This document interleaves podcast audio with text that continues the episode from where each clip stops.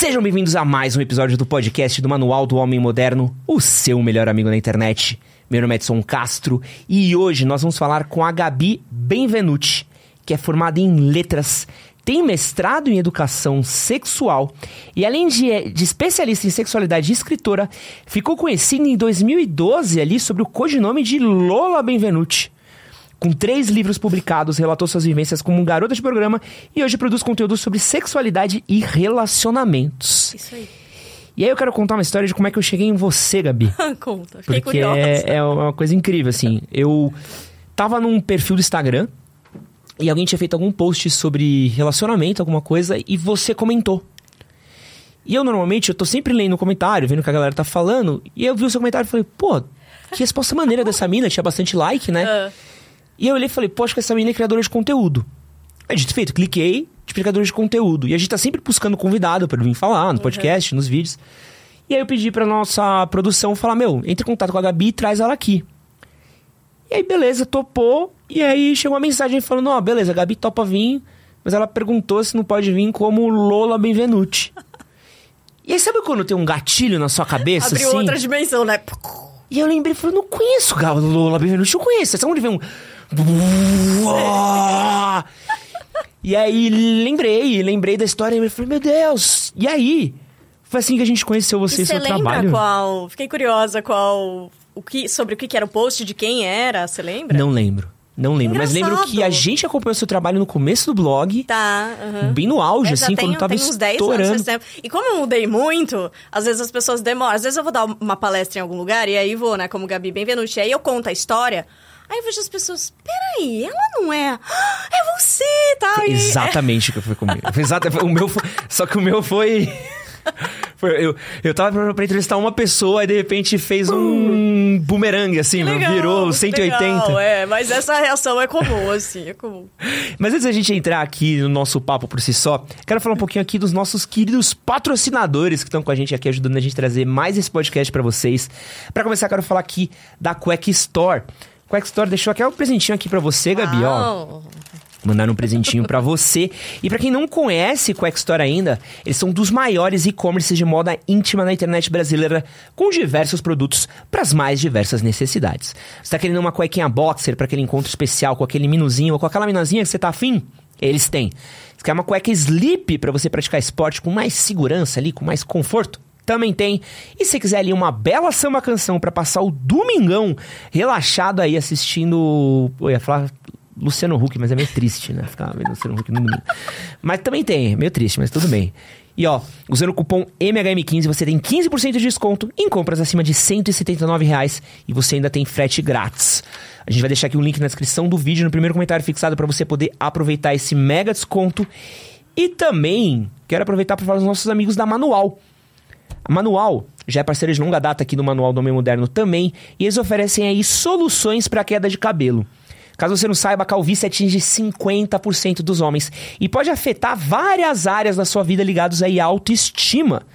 A Manual oferece tratamentos comprovados e personalizados de acordo com cada caso, analisado e tudo prescrito e acompanhado por uma equipe médica. Os tratamentos servem tanto para os casos mais iniciais como para os casos mais avançados também. E se fizer tudo de maneira contínua e direitinho, os resultados começam a ser visíveis aí a partir do quarto mês de uso. Estamos aqui, ó, com os produtinhos da Manual aqui, ó. Chega tudo muito discreto, muito bonitinho. Eu tô com algumas coisinhas que eles me mandaram aqui, ó. Um Power Shampoo e Biotina. Tudo muito discreto, tudo de muito bom gosto. E ó, quem quiser tem um cupom por tempo limitado, que é o Podcast MHM, que dá direito a 40% de desconto no primeiro pedido. O link vai estar na descrição do vídeo e no primeiro comentário fixado. Aproveita! E se você estiver gostando desse podcast, você pode contribuir com a gente com a opção Valeu Demais, que tá aqui embaixo. Você faz uma contribuição pra gente continuar produzindo conteúdo aqui pra vocês. Então, você gosta do nosso trabalho, considere aí dar essa ajuda pra gente. Recados dados. Gabi barra Lola. Eu quero fazer aqui a primeira pergunta que acho que é uma pergunta pertinente pra Tá. gente poder entrar na nossa conversa aqui. Como é que uma ex-garota de programa vai parar no mundo de dicas de relacionamento. Pois é. Qual que é a ponte? Então, eu sempre tive muito interesse por sexualidade. Acho que eu sempre li muito esse universo dos relacionamentos. A Lola surgiu daí, né? Antes de mais nada, de uma possibilidade de me reinventar, de ser outra e nesse universo eu poder viver tudo aquilo que uma mulher livre, poderosa poderia viver, né? Que, e que vinha da minha imaginação, né? Essa ideia da, da garota de programa, de descobrir os segredos tal. Então, meu percurso vem por aí e vem desse interesse em sexualidade. E aí, eu criei o blog, né, como você bem pontuou, e na verdade, eu não achava que tudo isso ia acontecer. Eu criei o blog, era um pouco uma experiência de mim mesma escrever ali, uhum. né? E aí, de repente, ah, deu uma entrevista para um colega meu da faculdade que tinha um blog, mas eu nunca botei muita fé, porque eu pensei, ah, já teve a história da Bruna Surfistinha, o que, que tem de diferente? Mas as pessoas ficaram, começaram a se incomodar com o fato, né? Eu, eu fiz uma faculdade federal, então aí todo mundo pensava, nossa, ela tem um cérebro e ela tá falando que ela faz programa porque ela gosta, né? Porque o meu slogan era faço porque gosto, e aí as pessoas não entendiam. Vim de uma família boa, então aí a galera começou a se comover. Quando explodiu, que foi um dia que eu dei uma matéria pro uma entrevista pro G1, e aí no dia seguinte eu não dei muita bola, assim. Falei, ah, vai sair, sei lá, no rodapé. Saiu na home da página. Eu acordei com um cara de Manaus me ligando, e depois desse dia meu celular nunca mais parou de tocar. aí a minha vida, a personagem tomou, assim, o, o palco da minha vida, né? Aí eu vim para São Paulo, fiquei dois anos em São Paulo, né? Depois que, que deu esse boom no G1. Aí dei entrevista para Marília Gabriela, né? Para os grandes comunicadores, João Soares tal. Lancei livro. Só que começou a chegar um ponto que eu senti que no meu corpo, na minha vida prática, eu já tinha vivido muita coisa. E as pessoas aproveitam esse espaço da intimidade, do quarto, né, do corpo, para contar coisas. Então eu comecei a me interessar muito por aquilo que se passava além do corpo, né? E as mulheres começaram a se interessar por aquilo que eu tinha aprendido na prática. E aí eu comecei a matutar, né? Assim, tava aqui em São Paulo, aquela correria, a gente não consegue parar para estudar, enfim, eu ai, vivia num bairro, no outro, hotel, motel, tal, não atendia em casa, né? E eu comecei a sentir que eu tava emburrecendo, porque eu não tinha tempo para ler, para estudar. E eu fiquei, meu, acho que eu preciso voltar a estudar. Aí eu descobri que tinha um mestrado em educação sexual, continua sendo o único mestrado profissional do Brasil, na Unesp, em Araraquara, que era totalmente Nossa. longe do rolê. E aí comecei a me preparar para o processo seletivo, fui lá, conheci as matérias, fiz uma disciplina como aluna especial e tal. E no meio desse processo todo, eu conheci o meu ex-marido, e aí me casei, né? E casei, fiquei sete anos casada, me divorciei. Mas esse foi o processo, né? De passar primeiro pela prática e depois pela teoria. Então eu falo que eu sou uma sexóloga, uma especialista em sexualidade, eu gosto mais de dizer. Diferenciada, porque eu venho desse percurso da literatura, que tá ali o fazer-se, né? O criar-se, o personagem, é, a, a, imaginação, que é algo que tem muito a ver com a minha vida, e depois eu fui estudar isso para poder, então, é, passar conteúdo com mais é, autoridade, né? Com autoridade reconhecida pela universidade, que a gente tem muito essa demanda, né? Então, foi esse processo. E aí eu, eu fui passando por outros estágios de contato com a sexualidade das pessoas que não pela via do corpo, né?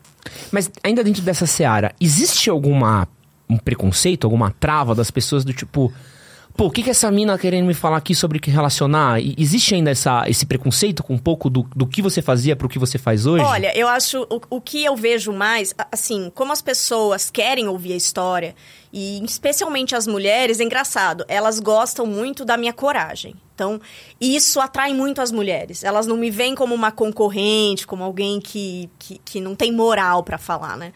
O que eu achei um movimento mais interessante e que eu tive muito. Fiz um post sobre isso e as mulheres participaram muito. Foi que com a pandemia, né, surgiram novas formas de relacionamento, a pornografia, o erotismo passaram a ter outro lugar, outros comportamentos, enfim, outro tipo de consumo. E aí eu finalmente cedi ao pedido de tanta gente para eu ir para as plataformas adultas, né? Para OnlyFans, para o Privacy. E, e aí eu, eu fiquei nessa crise. Eu fiquei com preconceito comigo mesma. Tipo, né? Como é que, como profissional, como especialista em sexóloga, eu vou estar nas plataformas? Mas aí eu entendi que é isso que eu faço, que estar ali é também uma forma de pesquisa para entender como é que as pessoas estão se relacionando. Como é que as mulheres conseguem finalmente tirar alguma vantagem de veículos que as objetificam desde sempre. Então, não que tenha mudado essa lógica, mas alguma coisa começa a, a, ser vista de maneira diferente. Então, esse capital erótico, esse poder feminino, né, essa coisa do corpo, que hoje em dia está tendo uma aceitação da própria mulher, que se, se vê nesse lugar e se valoriza ali, é, como navegar nessa, nesses meios. Então, aí eu fiquei um pouco em crise com isso. E aí eu pensei, bom, se as pessoas que estão aqui me seguem, me conhecem desde a época da Lola, né? Elas já sabem que eu tenho esse percurso heterogêneo, né? Que eu venho de outro lugar. Então não faz sentido eu ficar com medo de que estar numa plataforma que a pessoa só acessa se ela pagar, ou seja, ela sabe exatamente o que ela está comprando, eu vou ser julgada por isso, né? Então, e eu tive um super apoio das mulheres de quererem entender como funciona a plataforma, de também quererem estar ali, de conquistar autonomia financeira, por várias questões, né? A gente sabe que as mulheres têm muito subemprego, né? Que a taxa de mulheres em posições de liderança é muito pequena, né? Comparativa aos homens. Então, ali é uma possibilidade dela ter mais uma ferramenta, se esse é o desejo dela, de estar ali, de ter autonomia. Então, as mulheres começaram a validar muito. Poxa, que legal, também posso estar lá se eu quiser. E, e de buscar diretrizes para isso. Então, é, eu acho que eu fui driblando esses preconceitos, assim, no meio do caminho. É, esse é até um ponto que você tocou que eu acho interessante, porque é um, é um conflito, é quase um paradoxo que a gente enfrenta nesse momento com a coisa do OnlyFans, do é, Privacy, uhum, todas essas plataformas, sim. que é um pouco do. Beleza, temos aqui produtoras de conteúdo que estão vendendo desde vídeo amadores, fotos, é, conteúdo erótico, do menos erótico até o mais erótico. Uhum. Tem até uma conhecida minha Maria também está produzindo conteúdo para isso, não sei se, se ainda continua ela tá produzindo sozinha, então ela não tá mais na mão de um cara, de uma Brasileirinhas, de uma revista que aproveitava do corpo feminino e por todas as polêmicas que a gente tem por trás de, dessa indústria. Então, uhum. beleza, tiramos essa parte problemática, mas a gente ainda tá falando de uma cultura de objetificação do corpo feminino e também de uma. E é uma outra discussão, até um pouco mais além, de uma erotização, talvez até mesmo uma banalização da, do sexo que a gente tem vivido também uhum, uhum. nessa onda de MC tipo, Pipoquinha. Tá todo mundo do OnlyFans, né? É, então, é, como é que você vê um pouco desse uhum. paradoxo, de, de, disso daí, ainda mais com toda a bagagem que você tem, uhum. mestrado, estudo e tudo mais? É, tem várias linhas do feminismo que vão ser extremamente contra, né? Eu já vejo, sigo alguns perfis ali que estão nessa pegada de que isso é, é, objetificação, que a mulher não deve estar nesses lugares porque a gente continua servindo ao homem, enfim. É, eu costumo falar assim, não dá para reinventar a roda. Isso sempre aconteceu, né? A mulher sempre foi vista como objeto ao, ao, longo de muitas culturas, né? A gente teve, no começo dos tempos, sociedades matriarcais, mas isso não existe mais. Então, como é que você pega o que você já tem e trabalha isso a seu favor. Porque, assim, o machismo e essas relações de poder não vão deixar de existir de um dia para o outro. Elas, mas pelo menos hoje em dia a gente consegue reconhecer. A mulher uhum. consegue reconhecer. Ainda falta muito, né? Se você pensar que os donos da, da plataforma lucram muito mais do que essas meninas, também é um, é um critério a ser levado em consideração.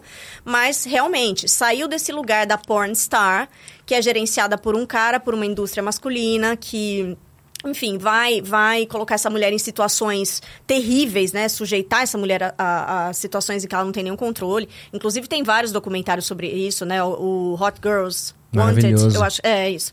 É, que é bem interessante falando sobre a indústria. Mas, assim, concordo. Acho que tem um outro lado que é todo mundo agora quer estar tá no TikTok e quer estar tá no OnlyFans, né? Então, é, o que eu acho que é muito importante dessa pessoa que, que considera entrar, né? Especialmente as mulheres, é qual é o meu limite? Por que eu estou fazendo isso? Isso me faz bem? Que tipo de fã vai interagir comigo? Que tipo de relação eu quero manter? Porque você começa a buscar referências, às vezes o que a pipoquinha faz não é o que tem a ver comigo, mas eu acho que eu tenho que fazer igual a ela porque ela ganha milhões, e aí você começa a se violentar pensando no dinheiro. Você acha que isso, então. Não, então é isso que eles querem ver, então eu vou me violentar, mesmo que seja eu e minha câmera. Isso mas é a cara eu... do TikTok. Né? Eu, exatamente, eu tô me expondo por uma coisa que não vai me fazer bem. Então eu acho que nesse sentido, isso é péssimo. Eu acho que cria uma geração de pessoas que querem ser estrelas de, de TikTok, de OnlyFans, e a coisa não é bem por aí. Agora, eu acho que a mulher que consegue entender que aquilo pode ser uma ferramenta para ela exercer o seu gozo, o seu prazer, se ela gosta de ser vista, se ela consegue uma base de fãs legal, se ela cria um ambiente em que ela se sente segura, aí eu acho que é uma via positiva. Mas é claro, a gente vai trabalhar essa, essa relação do erótico, a relação do pornográfico. Então, também é entender que você pode trazer outras coisas, não precisa ser só o seu corpo, né? Eu sempre falo, eu não sou o estilo de, de mulher paniquete, gostosona, mas o que, que eu tenho de repertório? O que, que isso faz com que eu me conecte com os meus fãs? E aí você vai, ah, se tem alguém deselegante ali, você pode bloquear, você vai aprendendo a trilhar o seu caminho, e eu acho que isso pode inclusive ter uma linha de, de autoestima, de se sentir ali poderosa nesse espaço. Então, desde que usado com parcimônia, eu acredito que pode ser sim uma ferramenta. E tem uma estigmatização também que eu, eu sinto se há 10 anos atrás, 15 anos atrás, você posasse pra uma revista VIP, era um, era um big fucking deal. era tipo, caraca, você posou pra VIP. E a VIP ainda era de roupa, Sim, que era uma coisa é. super tranquila, né? Verdade. Hoje eu sinto que a- o que a gente via na revista VIP Nada. não é nada comparado com o que a pessoa posta no Instagram dela de livre espontânea vontade. Tranquilamente. E mesmo assim, quando você vai pra uma plataforma de OnlyFans ou você vai pra esse tipo de conteúdo, às vezes acaba sendo uma. É quase. Infelizmente, ainda mais pra Uma mulher. banalização. Não, não. Eu, eu, eu boto um estigma na mulher. Tá. Eu, eu sinto muito que ainda tem muito isso em cima da mulher, uma coisa que eu não passo, por exemplo. Aham. Eu, vou contar uma história rapidinha, mas acho que ilustra bem o fato. É, eu sempre falei de sexo, sempre conversei sobre sexualidade desde o começo do blog até hoje em dia. Nunca ninguém virou pra mim e falou: Nossa, seu puto, seu vagabundo, seu cachorro. Maria que escreveu com a gente, cara, já foi julgada. Ele falou: Ah, nossa, nada a ver essa menina, ela fala sobre sexo, ela é uma puta. Tiveram uma coisa que era tipo, uou, sabe? É, é uma comparação completamente Não, desequiparada. eu entendo, mas é, eu acho que faz todo sentido. E, e tem essa. a, a gente tem uma cultura que é categorizar, né? Então, assim, ou você é santa ou você é puta. Né? Você não pode viver os dois, a mulher pra casar, a mulher pra se relacionar. A gente ainda tem. Fala-se um pouco menos, a gente tá tentando ali mudar alguns paradigmas, mas existe isso. Eu preciso, não, eu preciso julgar essa mulher e eu preciso colocar ela nesse quadradinho. Se forem dois quadradinhos que se interseccionam, ah, nossa, eu não consigo, eu não consigo entender. Então eu acho que isso reflete um medo né? O masculino tem medo dessa mulher livre sexualmente. Ele quer essa mulher, mas ele quer essa mulher domesticada. Então tem esse aspecto. E sobre, assim, eu- essa questão da- de como a mulher se coloca, eu acho que se por um lado tem um ganho, pensando que a gente tem tido cenas mais reais, né, produções mais caseiras, eu acho que existe uma demanda, talvez com a pandemia, do real, do que eu posso, do palpável, do imperfeito, né? Enfim, eu acho que isso tem um ganho muito grande, mas, de novo, eu acho que a mulher precisa se perguntar, me sinto confortável com isso? Esse é o lugar que eu quero ocupar? E eu sei que é difícil, né? Mas assim, cada vez tentar se importar menos com o que as pessoas vão dizer. Porque a mulher vai ser julgada no matter what. Se ela gosta de transar, se ela não gosta de transar, se ela quer casar, se ela não quer casar, se ela tem filho, se ela não tem filho. Então, assim, o que a gente pode fazer é escolher o caminho que faz sentido, sem se preocupar tanto com o que as outras pessoas vão dizer. Porque a gente gasta uma puta energia com uma coisa que a gente não tem controle. Mas eu- total, assim, esse, esse estigma existe e é uma coisa que a gente tem que lutar diariamente, assim. Não só com é, família, com amigos, mas nos relacionamentos também, né? Então eu acho que é, é, assim, um, um tijolinho por vez, assim, que a gente vai. Você falou de mulher domada e mulher pra casar e, e o medo no masculino. Isso já me lembra de um assunto que tá super em alta hoje em dia, que é essa questão da, da Red Pill. Eu tava vindo pensando nisso, tava ouvindo um podcast e tava pensando nisso. Que é, é exatamente isso, né? A gente viu nos últimos anos conversas cada vez maiores sobre direitos das mulheres, sobre o que a sociedade impunha pras mulheres, o que as mulheres podem, não podem, devem ou não devem. E a gente teve essa resposta desse grupo de não, a gente não quer que a mulher possa fazer o que ela quer, a gente quer que a mulher volte a ser o que a gente tinha antes, talvez até pior. Talvez se eles conseguissem que instaurar o conto da Aya, eles estariam completamente felizes com isso. E o pior é que eu acho isso possível, sabe? É, No Brasil o é total. mais, O mais assustador é que não tá tão distante No Brasil, gente, né? tivemos quase lá. Né? É, exatamente. A, a gente flertou muito perto. Flertou muito. Como é que você vê essa questão de, de Red Pill e dessa galera totalmente contra direitos das mulheres, totalmente contra liberdade feminina. Gente, eu acho, é, assim, realmente parece um trabalho de ficção científica, né? Assim, não, não, parece que é uma coisa real. Mas eu vejo esse movimento global em todos os campos, né? Na política, é, em, em, relação à sexualidade, orientação sexual. Uns acham que é coisa do demônio, não querem ir na escola de jeito nenhum, e outros acham que tem que ter. Então, assim, tá muito 8 ou 80 as coisas. As pessoas não conseguem. É, é isso que eu acho que é o mais complicado hoje em dia, não conseguem ponderar não conseguem lidar com críticas e não conseguem lidar com aquilo que elas não categorizam. Ela precisa conseguir controlar aquilo e categorizar. Esses homens, né, dessa, dessa, enfim, dessa geração, dessa, desse pensamento, eu acho que eles estão apavorados, né? Eu, enfim, não, não posso deixar de lembrar disso, né? Mas aquele cara do Campari, gente. Eu pensei, nossa, é ótimo assim, porque o tiro saiu pela culatra, né? Ele queria ser conhecido por outra coisa, e eu falo, olha o nível de discussão que a gente tá tendo. Não, eu não vou deixar de tomar meu, meu Campari, entende? Toma sua cerveja. Eu tô. Por que, que ele tá se sentindo ameaçado com isso? Com uma cerveja, com né? Meu Deus do céu. Sabe? Caramba, Campari nem. Como on, né? Nem, é, é, com todo respeito a Campari, com todo respeito a Campari, de, de, tudo que você podia estar tá bebendo. Um drink elaborado, pelo menos, né? E tal. Eu adoro os drinks e tal. Mas assim, é, eu acho que os homens estão apavorados. Eles assim não conseguem lidar com esse com essa mulher que se coloca, que vai confrontá-lo, que vai tirar, o do, vai tirar ele de um lugar que ele já conhece. As pessoas morrem de medo do desconhecido. E para mim, essa geração é isso. Eles estão apavorados, assim, tentando provar uma masculinidade com, com ferramentas escusas, com ferramentas, assim, que estão totalmente... É, essa, essas mulheres de agora, a geração de agora, né, os millennials pra frente, são mulheres que não se sujeitam a isso, sabe? Que vão questionar, que não vão achar que é saudável o cara querer tentar impor impor esse tipo de controle. Então, assim, tá fadado, na minha opinião, tá fadado a, a, morrer na, no lixo, né? Essa história. E, e, é um caminho que não volta, né? Acho que dificilmente volta. volta. né? Não volta. Ainda mais agora, né? e eu acho que também tem esse elemento, né? As mulheres estão tendo mais liberdade para viver a sexualidade, e aí os homens ficam mais putos ainda. Porque aí ela tem mais liberdade financeira, né? Se se ela tá monetizando isso, ela tem liberdade financeira, ela tem liberdade de circulação, de escolha, ela pode estar em outros lugares lugares. Então aquele cara é dispensável. E aí o cara fica apavorado, né? Meu Deus, ela não precisa do homem. E agora? Então eu preciso criar uma narrativa em que o homem seja fundamental, porque senão daqui a pouco o sex toy vai me substituir, entendeu? E aí isso obriga o cara a ser melhor. Ele não quer ter esse trabalho. Ele é. quer transar sem ter o trabalho de ser uma pessoa agradável, ser uma pessoa competente para um relacionamento, né? É uma necessidade de controle, né? É, total.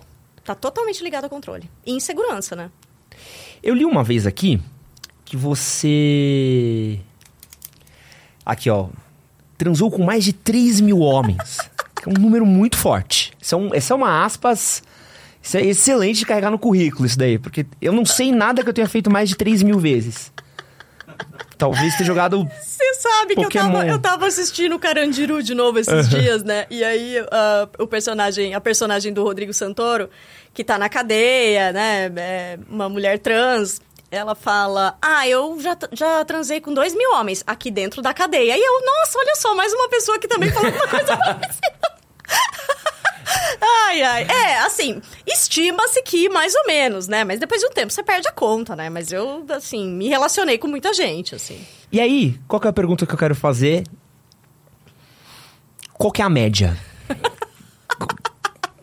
qual que é o... O que, que se tira dele? Porque, assim, a maior data sexual é, que a gente pode ter é tua. Total. Qual que é a média que a gente tem? Em que sentido, você quer saber? Do homem no sexo. Como o homem se comporta? É.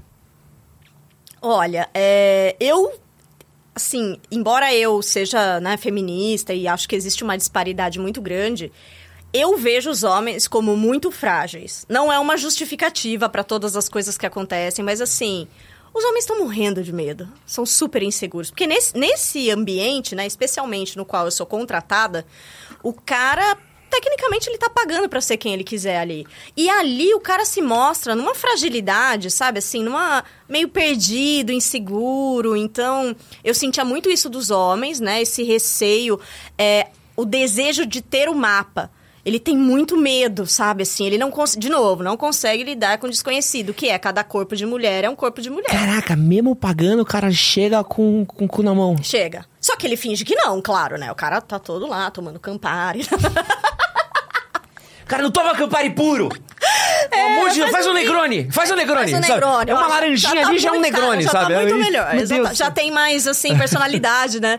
É, mas eu acho que... é, Lógico, o cara não mostra, ele cria vários, né? Aham. Subterfúgios. Mas, assim, deep down, eu consigo ver isso. O cara, ele não consegue... Tá, eu não conheço esse mapa, mas eu vou explorar. Porque eu acho que é o que falta, né? A mulher, ela se excita pelo conjunto criado, né? Então não é só o toque, é o cheiro, é o olhar, é o desbravar o corpo do outro. Eu acho que o sexo é uma coisa poética, sabe? Você chegar no gozo é o ápice, mas você não deve ir mirando só isso, porque aí você perde o caminho. É aquela coisa de você viajar e não se preocupar tanto com o lugar que você vai chegar, mas curtir o, o caminho, né? O trajeto. Então eu acho que os homens se perdem um pouco nisso. O cara fica tão obcecado assim, nossa, eu li na revista que, sei lá, 3 centímetros assim é o ponto G. E aí o cara só faz isso. Ele não tem paciência de explorar o resto, né? Todo o resto, né? Que é muito mais. É, entender que ele precisa dedicar tempo ali, né? Que o pênis dele, a gente tem essa cultura falocêntrica, né? Tudo é o falo, mas assim, não é o principal, sabe? Assim, tamanho não é documento. Então, tem várias outras coisas que eu acho que estão ali no imaginário e que quando você vê é, o, o homem desempenhando, né, sexualmente, isso é muito claro pra mim, assim, essa insegurança, né? E o quanto assusta um cara tá na frente de uma mulher com mais experiência que ele? Assusta bastante, eu acho. Eu, eu lembro, é, uma vez eu, eu. Isso já tem anos, né? Mas eu saí com uma pessoa e ele era vocalista de uma banda tal, e a gente saiu. E ele não tava confortável. Até aí tudo bem, né? Acontece, enfim, né? E aí ele falou pra mim: Nossa, eu acho que você. Você pode tirar sua maquiagem? Porque eu acho que eu preciso ver você como você. Falei, cara, você tá de sacanagem, né? Tipo assim, ele tava assim, é, é, impactado com, né, com cabelo, maquiagem, que não era nada de. Era eu, né? Uhum. Mas assim, ele tava talvez desacostumado com isso. Então, é, eu mesma no meu, no meu casamento, por exemplo, é, o meu ex-marido, eu senti que ele ficou muito. Ele não me conheceu pela prostituição, a gente se conheceu no Tinder, e ele é americano, né? Então não sabia de nada que estava acontecendo no Brasil, e eu contei pra ele. Falei: olha, eu venho desse background, né? Eu tô fazendo uma transição de carreira, vou voltar a estudar e tal. E aí ele, nossa, demais, parabéns, corajoso, or- né? Nossa, orgulhoso pra caramba. Só que o que, que acontece? Quando você passa a conviver com essa pessoa, né? Isso ativa em você insegurança, como em qualquer relacionamento. Mas aí você vê lá, sua mulher falando com um monte de homens, né? E por, por mais que eu sempre tivesse lidado muito bem com essa situação, isso causa um desconforto. Porque você mexe com o desejo do outro, você mexe com. O lugar de onde você fala é muito poderoso. Então, o homem não tá acostumado com essa inversão de papéis, né? Então, isso eu acho que gera, assim, uma insegurança. Acho que é uma coisa que precisa ser trabalhada, assim, sabe? Vai, o homem que se relacionar com uma mulher assim, ele vai se sentir desconfortável. Mas eu considero que o caminho do aprendizado passa pelo desconforto. Tudo que a gente aprende, o que a gente precisa reconstruir, desconstruir, é desconfortável. E é assim que a gente cresce. Então, bem-vindos à vida adulta, né? Você fala um pouquinho sobre essa pressa do cara, essa coisa da essa falta de experiência. O quanto que você acha que a pornografia e esse excesso de conteúdo pornográfico que homens consomem acaba afetando nessa relação com o corpo feminino? Nossa, muito. Muito, assim. Eu acho que é, é uma das grandes maldições sociais. assim. Uma porque a gente não tem educação sexual nas escolas, né? E assim, vindo de onde eu venho, tendo feito o, o mestrado em educação sexual, é fundamental por uma questão de evitar abuso, né, com crianças. A gente quanto, né, o nível, né, a porcentagem de crianças violentadas é enorme, porque a criança não sabe o que está acontecendo. É, Não, a, a maior, o maior caso de estupro, os maiores casos de estupro acontecem dentro de casa. Exatamente. É a maior porcentagem dentro de casa. É e a absurdo. criança não sabe o que é o corpo dela, que aquilo é uma região íntima, que vai ser explorada em outro momento, né? Porque as pessoas acreditam que não. Se você der informação, você está incentivando a ter sexo. E não é isso, né? Porque cada idade tem o seu saber associado. Então, esse saber é construído gradativamente, de acordo com a idade, tem tudo isso. Só que a gente não tem isso. Então, o que, que acontece? Onde é que você vai buscar informação? Na internet. O que, que você vai buscar de informação? Você vai ver vídeo. E aquilo é completamente irreal. É completamente irreal. Aqu- Aqueles. né, a gente não vê sexo oral, a gente não vê técnica de sexo. A gente trata sexo oral, né, na mulher como preliminar. Isso não pode ser tratado como preliminar, é tão importante quanto penetração, porque a gente criou um modelo pensado de relações sexuais pautado no, na penetração, que muitas vezes não é onde a mulher vai ter o orgasmo, né? Então, assim, a gente continua repetindo essas histórias. Ainda bem que agora existe um movimento de mulheres produzindo conteúdo, né? Produzindo conteúdo adulto, como a Erika Lust, que eu gosto muito, que eu acho que os homens talvez comecem a entender que é um mais complexo do que isso, né? Que o sexo começa fora do quarto, que são várias habilidades, que não é só o seu pênis, sabe? Que não é só a maneira como você tá ali naquele momento, mas você cria esse contexto, né? Fora dali. Então, eu acho que hoje fala-se mais sobre isso. É, mas ainda há um longo caminho a se percorrer, né? Não, e acho que nunca foi tão fácil ter conteúdo pornográfico como é hoje. É, é coisa de. Não, total. Pe pegar seu celular agora é dois cliques e a gente tá num. Cara, e vou te falar mais. Olha que curioso. Eu fiz uma pesquisa sobre os maiores fetiches masculinos, né, no, no meu perfil, e eu achei extremamente. O primeiro não me surpreendeu, que são pés, né? Que. Nunca entendo a galera do pé. Nunca entendo. Nunca entendo. Os podólatras, assim, estão em todos os ambientes. É impressionante, virou uma febre. Mas as outras duas me, me causaram uma certa surpresa, assim, de ser tanto, que é, é do cara ser corno, né? Ou ver a mulher com outro, ou, ou realmente usando o, o, título corno, né? Ou inversão de papéis barra pegging, né? Que é o ser penetrado, ou a mulher numa posição mais dominante, mas não necessariamente, né? Ativamente nesse sentido. E aí eu falo, olha, são basicamente as duas piadas que a gente mais escuta, né? Assim, ah, do cara que é corno, chama outro de corno, viado, que tem uhum. essa, essa imagem, né? E olha só como isso tá tão introjetado, né? Então, assim, a gente fala tanto de sexo, mas não fala. Porque isso não é um negócio que você fala. Pega bem você falar que quer fazer homenagem com duas mulheres e um cara. O cara nunca vai falar numa mesa de bar, nossa, queria tanto ver minha mulher dando para outro, entendeu? Tipo, não é uma coisa que a gente vai normalizar. Então, assim, olha como a gente tem liberdade e como a gente não tem, sabe? E a gente fica tratando as coisas com estranheza ainda. A gente tem essa tendência a zoar o outro. Então, assim, tem muita coisa que tá tá ali debaixo da terra, debaixo do tapete, sabe? Que as pessoas não querem mexer. Então, eu acho que é um assunto muito tabu ainda, mesmo com tudo. E, e o pornô também vira um, uma válvula de escape, às vezes, pro próprio cara, né? Vira. Do tipo, pô, eu não vou ser cookie, mas tem esse vídeo aqui no Pornhub, pô, o cara é cookie, vou ver isso, né? exatamente, exatamente. Mas e eu acho que é importante a gente falar com, com abertura, né? Outro dia eu tava participando de uma live e aí ela tava me falando, a pessoa que tava me entrevistando, tava falando de farting, né? Que é... não, não consigo, eu não consigo. Tem umas coisas que eu não consigo. Mas, assim, e se o das cócegas é muito além para mim também. Só que assim, assim, no meu lugar, né, como, como estudiosa da sexualidade, tendo vivido muitas coisas, né, desde a pessoa me pedir pra, sei lá, engessar a perna, porque ele achava aquilo sexy, sabe? Não, não, não. Não, não, não. Você... Gabi, você não joga isso Cara, aqui sério. e passa... O maluco pediu. pediu. Tu, ele tu... falou assim: ah, você engessaria a sua perna tal, porque eu tenho um tesão de andar a com sua uma mulher, perna. A minha perna tinha um tesão de, assim, andar com uma mulher, né? Tipo, ajudando ela tal, com que tivesse com a perna Como. É que... Tu colou num pronto-socorro e falou... Não, não fiz, óbvio. Falei, olha, é, né, ah, tá. nesse momento, as não minhas tá capacidades dando. são fundamentais pro meu trabalho, não vai Não vai tá dando. Mas, assim, é, eu vejo essas coisas com naturalidade, porque tem alguma coisa que ativa na pessoa, seja na, na formação dela enquanto criança, seja na vida adulta, como várias outras coisas que a gente gosta, que a gente, né, que desperta o nosso olhar, é como, sei lá, o brilho que chama atenção, aquilo tem um clique para ela. Então eu não vejo isso como a gente pode até assim achar um pouco inusitado, mas o fetiche, o desejo habitam lugares múltiplos. E eu acho que isso é muito legal, assim, cada pessoa se interessar por coisas diferentes. Os corpos não são os mesmos, os desejos não são os mesmos. Então, é, eu gostaria que as pessoas, pelo menos, conseguissem se encontrar mais no mundo. Porque eu acho que muita da frustração do mundo, assim, e do mau caratismo também, vem desse lugar da frustração sexual, sabe? De, de, de não conseguir se encontrar ali, de não conseguir ser acolhido, de não conseguir chegar pra parceira. Porque qual que é o problema? O cara fala, olha, sei lá, eu tenho curiosidade sobre, sobre pegging, né? Que é ser penetrado pela mulher, a mulher usa uma cinta. Cara, qual que é o problema? Porque o homem, é comprovado que uma das zonas erógenas dos homens mais poderosas é a próstata, né?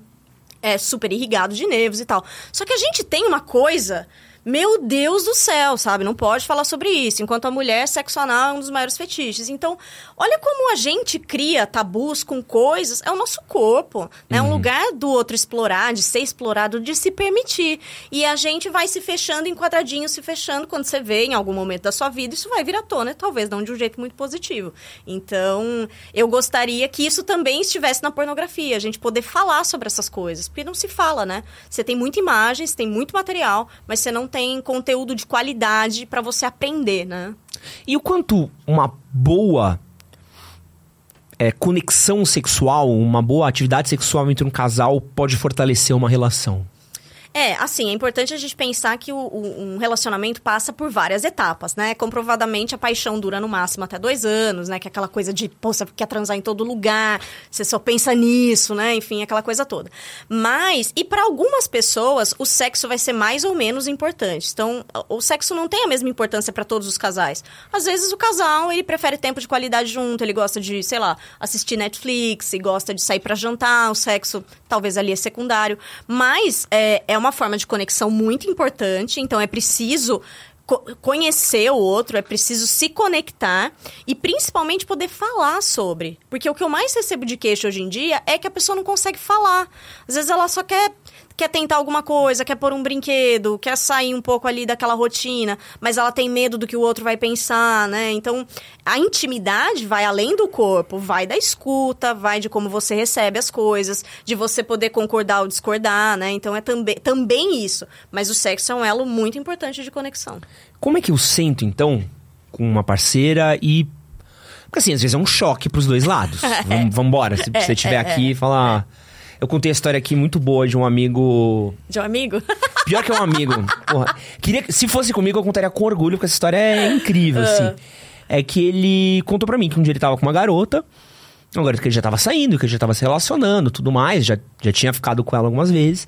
Um dia eles foram pra um motel, a garota virou pra ele e falou assim: Meu, queria te pedir uma coisa, né? Cara, fala, pode. Né? Você caga em mim?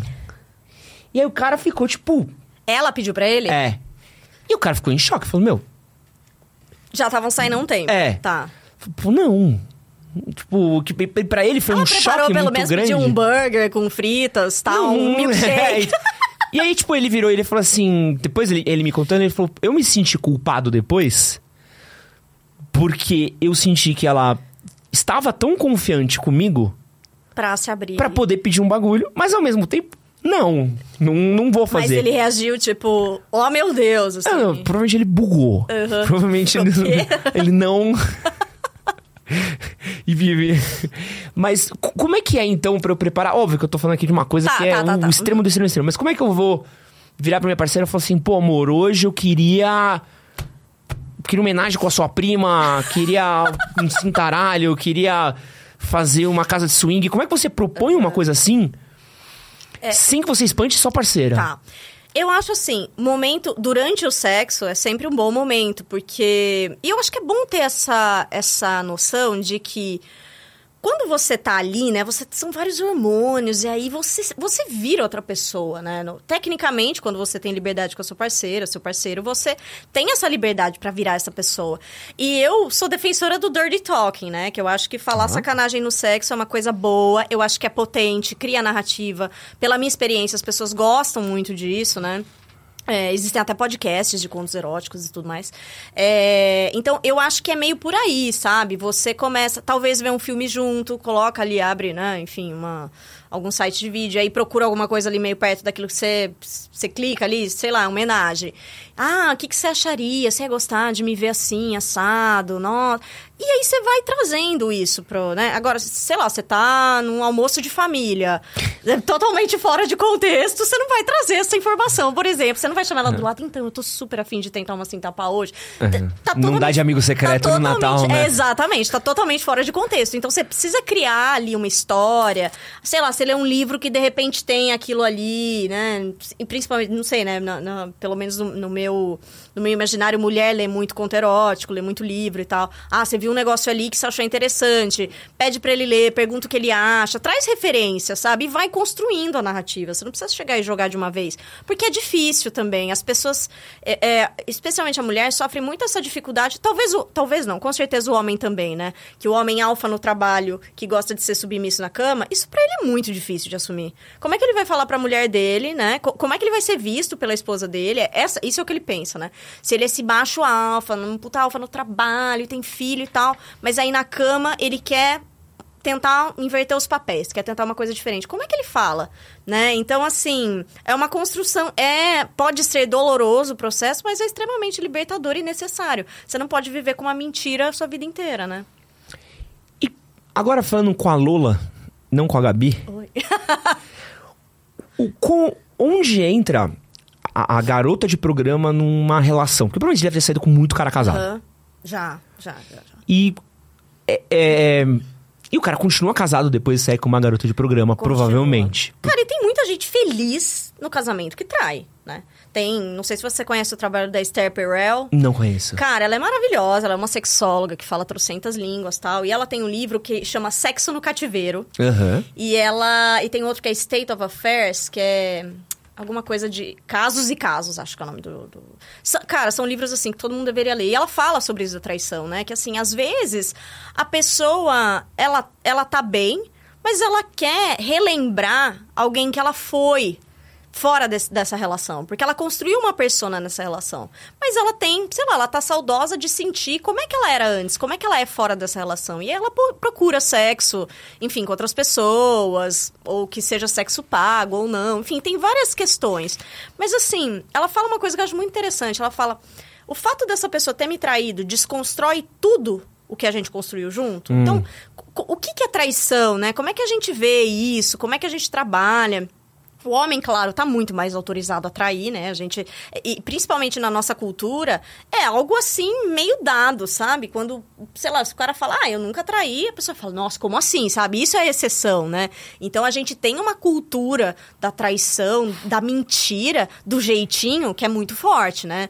E, mas eu, eu via muito esse discurso dos homens de que é, eles viam a prostituição como meio que uma manutenção do casamento. Ah, eu dou, saio aqui e tal não vou me envolver emocionalmente, não tenho uma amante, mas eu aqui posso exercer, né? Enfim. Não, eu tenho amigos que consideram prostituição não, não, é traição. não sendo traição. Falam, ah, puta não é traição. Sim. Porque você não se envolve, é, uhum. é, quase um. É, é, assim, eu acho que essa é uma questão moral, né? Muito complexa. Pô, não, gente, amor. não é o Não caso. estou advogando por nenhuma causa aqui, tá? não é o caso. É. Mas essa é uma questão moral, eu acho que compete a cada pessoa que vai, enfim, procurar o serviço ou sair com alguém, né? Assim, o que, que faz ela buscar, como ela justifica para ela e para o outro, né? É, eu sou sempre fã da conversa, eu acho que existem várias maneiras de você definir coisas. Então, assim, ah, temos liberdade para tanto, não quero saber o que você faz quando não está comigo. Ou, o meu limite é X, né? A gente precisa ter essas conversas, porque eu acho que às vezes a gente introjeta, ah, beleza, nosso relacionamento é monogâmico. Mas você nunca teve essa conversa. Você não falou pra pessoa, olha, é, ficar de papo no Instagram, ficar curtindo fotos de mulher pelada, pra mim não é um negócio, não, não é legal. Hum. Eu considero isso traição tanto ou mais do que se você sair com alguém. Então, assim, a gente também precisa ter essa conversa com o outro, sabe? Assim, porque o que não é dito é, fica muito ali nas. Você até falou um negócio esses dias das entrelinhas, que é o vazio, né? O que é. tem no vazio. Então, o vazio, você não consegue ler o pensamento do outro, né? Mas essa questão da traição, eu pensando objetivamente, tecnicamente, a prostituta é esse lugar mais seguro, digamos, né? E que é essa mulher que é paga para ser perfeita por aquele período, né? Ela não é aquilo de verdade, né?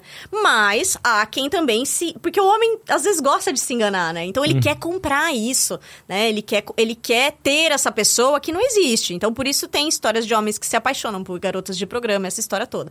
Mas a priori, né, se você pensar assim, tanto que eu tinha tinha esposas que me procuravam até, olha, eu queria te dar de presente pro meu marido.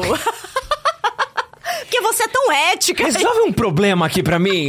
Carlos não dá, tá chato pra caralho, ó. Cara, não. Duas horas com ele aqui, vê se ele. Cara, e muito curioso, porque assim, mais de uma mulher me procurou, e, e acho que eu dei algumas entrevistas falando sobre isso, né? Puerpério, que a mulher. Putz, assim, é uma época que a mulher não tá pensando em sexo, tá amamentando, né? Tem a questão dos hormônios e tal. E que a mulher me procurou, e depois que uma amiga dela me procurou, assim, olha, tipo, não dá. Eu sei que meu marido tá surtando. E, cara, se você puder cuidar disso pra mim, desse jeito, entendeu? Caralho, que maluco. Pois é, mas assim, pra você Não, ver, é, é. acho que assim, eu construí uma história de ética muito verdadeira e as pessoas. Isso que é ética, né? Ética na prostituição. Não, mas vamos. Assim.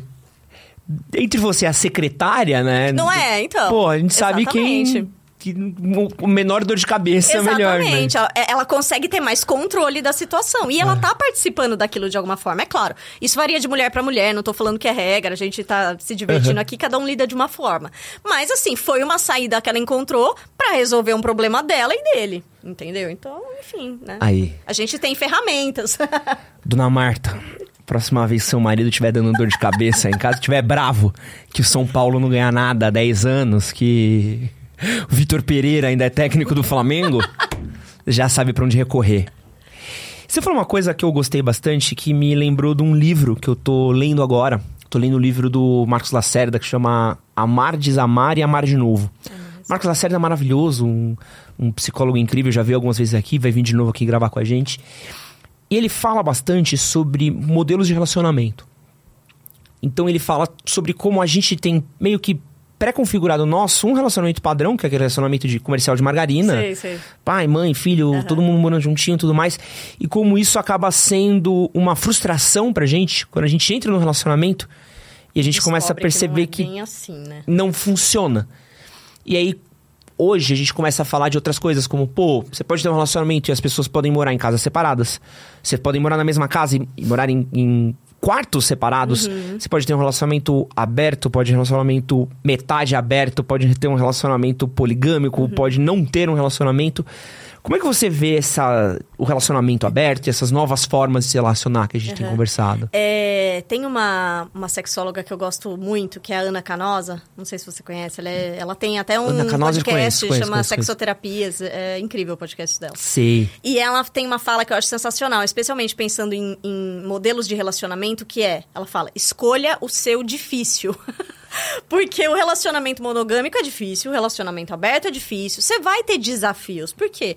Se relacionar é ter uma pessoa, por mais que a gente se veja também no parceiro e a gente escolha, porque tem uma questão narcísica, enfim, é, é uma pessoa diferente de você. Então, vão surgir divergências, isso é esperado, é relacionamento, sua família, com a sua família você tem divergências, com os amigos tem, vai surgir. Então, assim, de qualquer forma, ter um relacionamento é investir tempo, é investir trabalho, é se aperfeiçoar. Tem gente que não tem paciência. A pessoa que não tem paciência não deveria estar no relacionamento. Qualquer que seja. Porque às vezes a pessoa acha, ah, não, estamos numa crise, vou abrir o relacionamento. Cagada. Né? Porque não é trazendo outras pessoas que você vai Não, não, não é essa, essa não é a hora, né? Exa é, pior momento possível, né? Mas às vezes na, na fantasia dela, ela acha que isso vai trazer um refreshment, né, pro, pro relacionamento.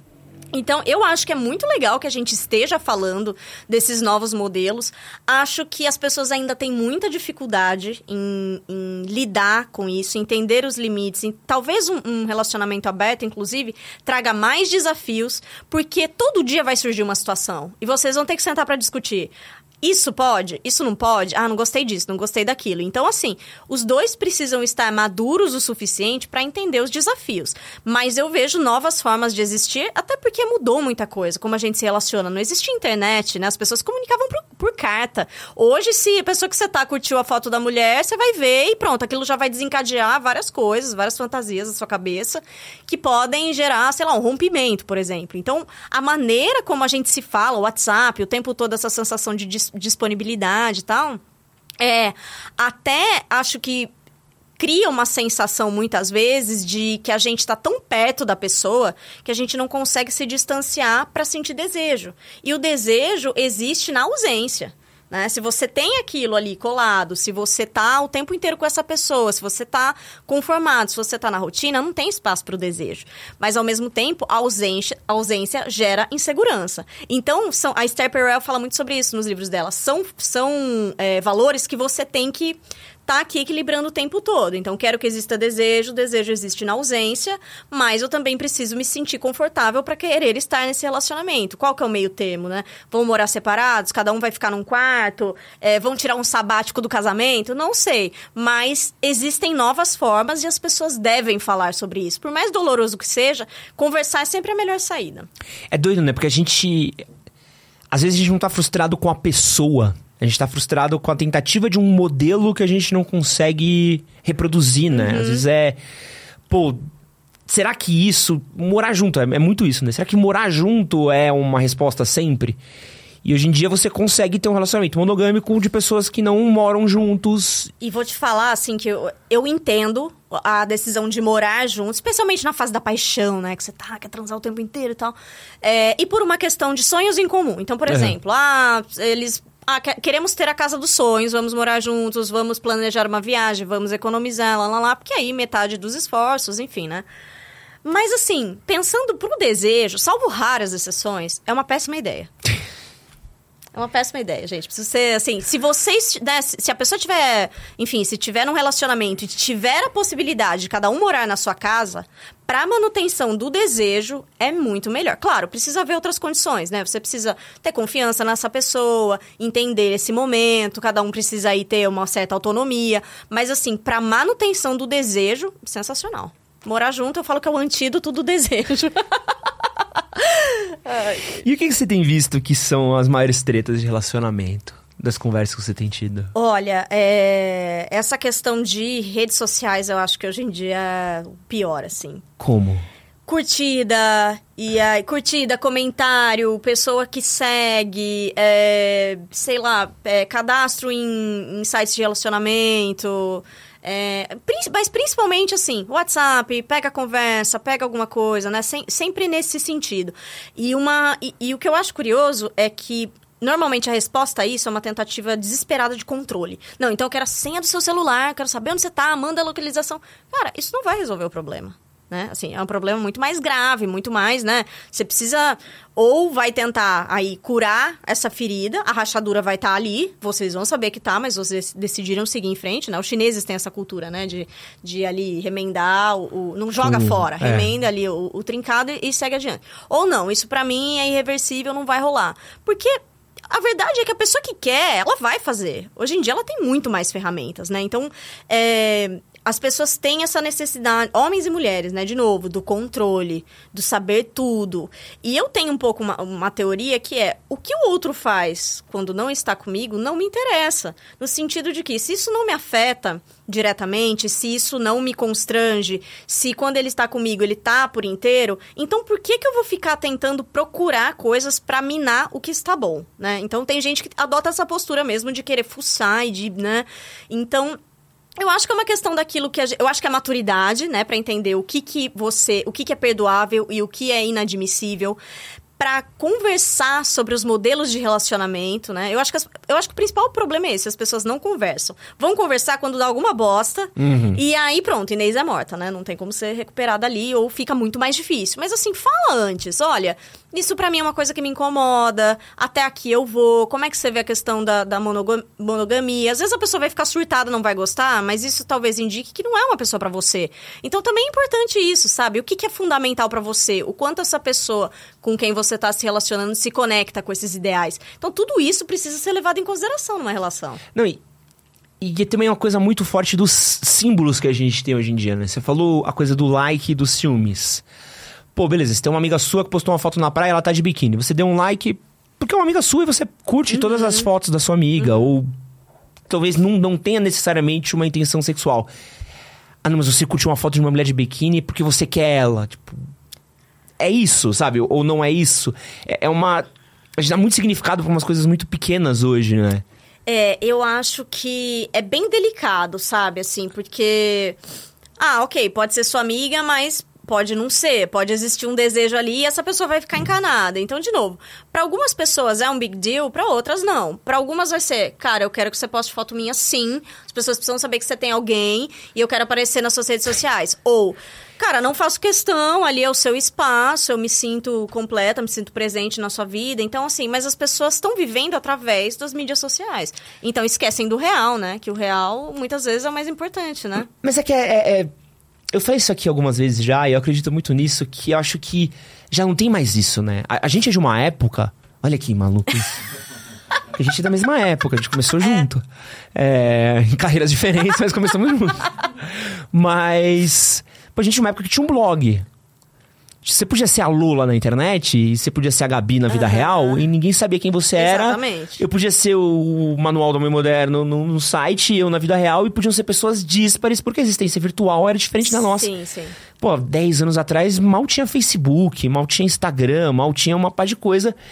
Hoje seu Instagram é quase seu, seu RG.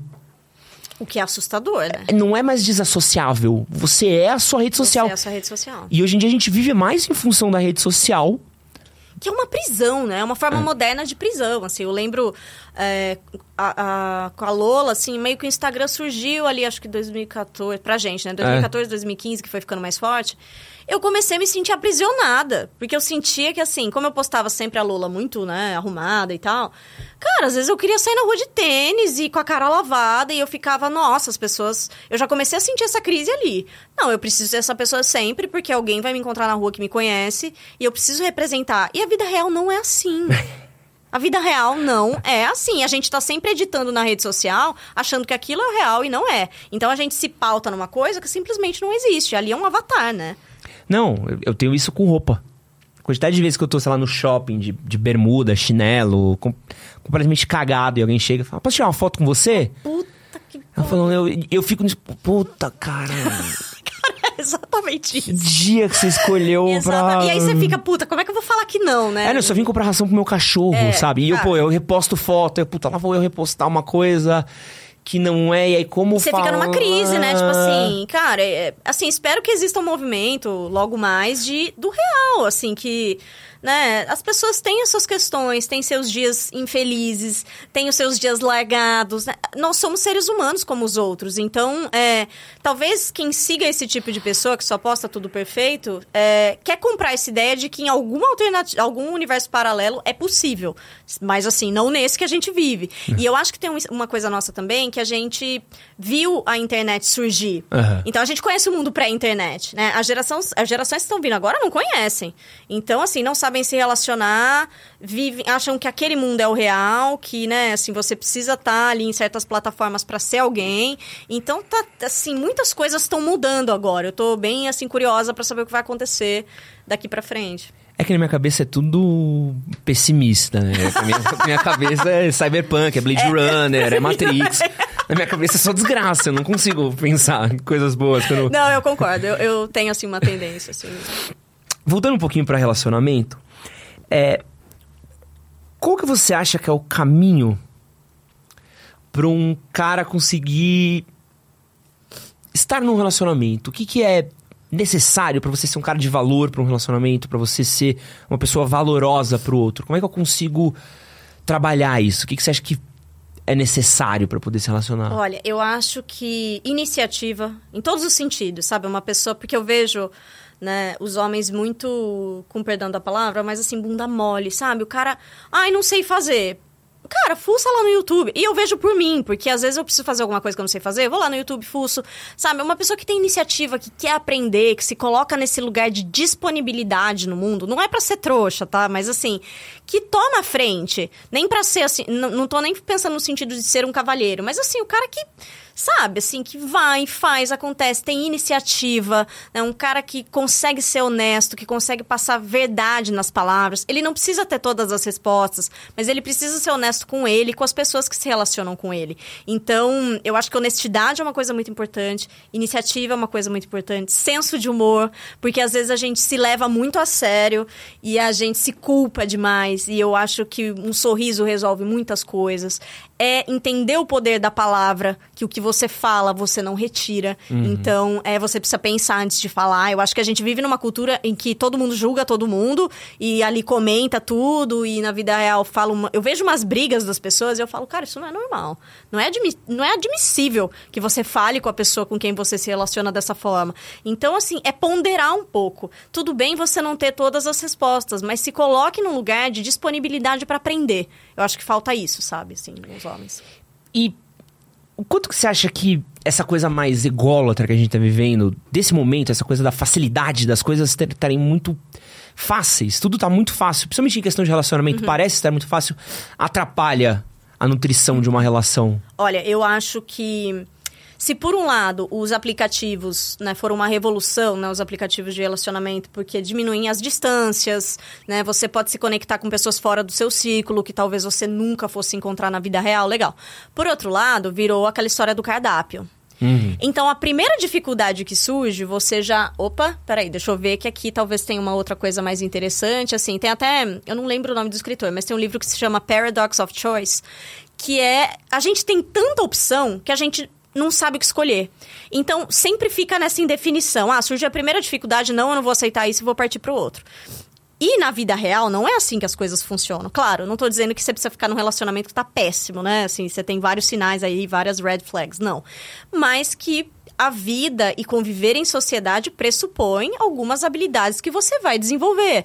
Então, é olhar para essa pessoa como um ser humano, sabe? Não é um outro você, é um outro, né? Essa questão da alteridade é algo que a gente não tá conseguindo muito bem entender, né? Que o outro, ele, ele não reflete o que eu sou. Por mais que a gente se relacione com as pessoas num primeiro momento por causa disso, é entender que vai haver falhas, mas que justamente onde existem as falhas é onde existe lugar para crescer, para se conectar, porque aí nas fragilidades a gente se conecta.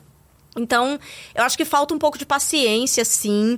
Falta sair um pouco desse mundo de possibilidades infinitas para você conseguir focar em uma coisa e ver aquilo tomar outras proporções, dar frutos, né? A gente fica muito pulando de um lugar para o outro e não consegue desenvolver, né? Se desenvolver, porque é doloroso crescer também, né? E, e tem uma falta de resiliência também. Não sei Nossa, se você tem essa total, percepção total. do. Pô, surgiu um problema. Ah, não, isso aqui é um problema. Não, deixa, vou É, com outra. é, é. E, e eu não sei se é uma percepção minha de velho paia. Mas é uma coisa de anos atrás. Era uma coisa do tipo, você tava num relacionamento, deu um problema, você tipo. Não, faz um problema, vamos. Eu vou engolir esse sapo hoje, mas a gente vai conversar Depois a gente amanhã. vai conversar, aham. Ou a gente vai resolver isso. E hoje é meio tipo. Ah, não, tem não outra. Não, isso. tem isso, tem É, aquilo. Vai ser mais fácil. E aí o outro também vai ter problema, porque tudo vai ter problema. Você sempre vai ter alguma questão, vai surgir. Vocês são pessoas diferentes, vão surgir questões. É, mas eu acho que é importante, porque quando você passa por isso, é tão legal, assim, é, é que eu não sei se as pessoas dão tanta. entendem isso, o poder da vulnerabilidade. Quando você se mostra vulnerável e a outra pessoa te abraça, isso tem um poder de conexão que talvez que é único, sabe? Você, você deu esse espaço para essa pessoa. Agora, o que eu acho que a gente precisa tomar muito cuidado, né? De novo, é o poder da palavra, como a gente lida com as coisas. Você tá puto com uma coisa, não precisa sair, sabe? Quebrando as coisas, gritando. Pensa, vamos, vamos tentar resolver, vamos conversar. Dorme, né? Sleep on it, deixa aquilo ali, ali na geladeira um pouco, vamos refletir. Porque, de novo, é normal não ter todas as respostas. Mas você precisa ter um pouquinho de calma para chegar lá. Né? Imagina, senão, como é que os nossos pais, nossos avós teriam feito, sabe? A gente não ia estar aqui, né? Se não fosse graças a essa resiliência. Se for de vulnerabilidade, acho que esse é um ponto muito importante, né? Eu acho que, se a gente tá falando de relacionamento, é, é muito. A gente entra muito no lugar do, do eu. O eu, eu, eu, eu, eu. O próprio Marcos veio aqui, ele falou uma coisa que eu acho muito legal: que o relacionamento é feito de três pessoas, né? Eu, você e o nós. E é uma parada muito louca do quanto que a gente entra essa coisa mais egoísta do que eu quero, como eu vou sair, ou eu vou sair por cima, ou eu preciso ganhar. E você não consegue entrar naquela coisa mais vulnerável do tipo, pô, isso não tá legal, isso não tá maneiro. Então você precisa manter aquela marra, aquela postura, não, tá tudo bem. Tá, nananã. E tudo vai gerando uma, uma discussão merda, né? Não tem aquela coisa do, pô, isso aqui me machucou. É, porque, cara, seria tão mais fácil se você pode chegar e falar isso. Não gostei disso que você falou, fiquei chateado. Pronto. Ali você já sabe, você já sinalizou pra outra pessoa que ali doeu. E o, o movimento da pessoa deve ser o de tá. Eu entendi que isso aqui é, um, é uma linha que eu não posso cruzar, que isso é difícil para ele, então vou por outras vias. Agora, né, a pessoa precisa fazer, tomar uma, uma decisão. Não, eu vou ficar batendo aqui, porque eu quero ver essa pessoa, na, tô irritado, eu quero que ele fique, quero irritar o outro. Ou não, eu vou entender isso, vou trabalhar e vou tentar ir por, ir por outros caminhos. Mas tudo que dá trabalho, né? É igual fazer análise, né? Análise, você vai. Assim, eu, eu fiz vários tipos de terapia e tal. E aí, quando você vai pra análise, você fala, meu Deus, eu vou me matar, né? Assim, é, cada dia que você sai da sessão é um golpe. Mas, assim, você aprende muito sobre você. De novo, você passa pelo processo da dor, mas você chega ali naquela redenção, você começa a se entender. E olhar pro outro com essa. É, é, com essa generosidade, reconhecendo que, na verdade, o fato dela se mostrar vulnerável mostra que ela é muito forte. Porque é tão difícil a gente abrir, né? Assim, eu, eu acho que uma das maiores dificuldades é a gente conseguir se admitir vulnerável, pedir ajuda, né? A gente se fecha e não quer deixar que o outro né, invada esse lugar que é nosso. Mas eu acho que é muito generoso poder junto caminhar. É muito bonito, sabe? Eu vejo como uma coisa muito bonita. Mas é, você vai passar aí pelo caminho do fogo, né? Assim, é, é, o fogo libertador. É que é difícil, né? Porque é difícil, é, difícil. Dói, é dói, tipo. Dói, dói. É tipo aquela coisa do você terminar e aí.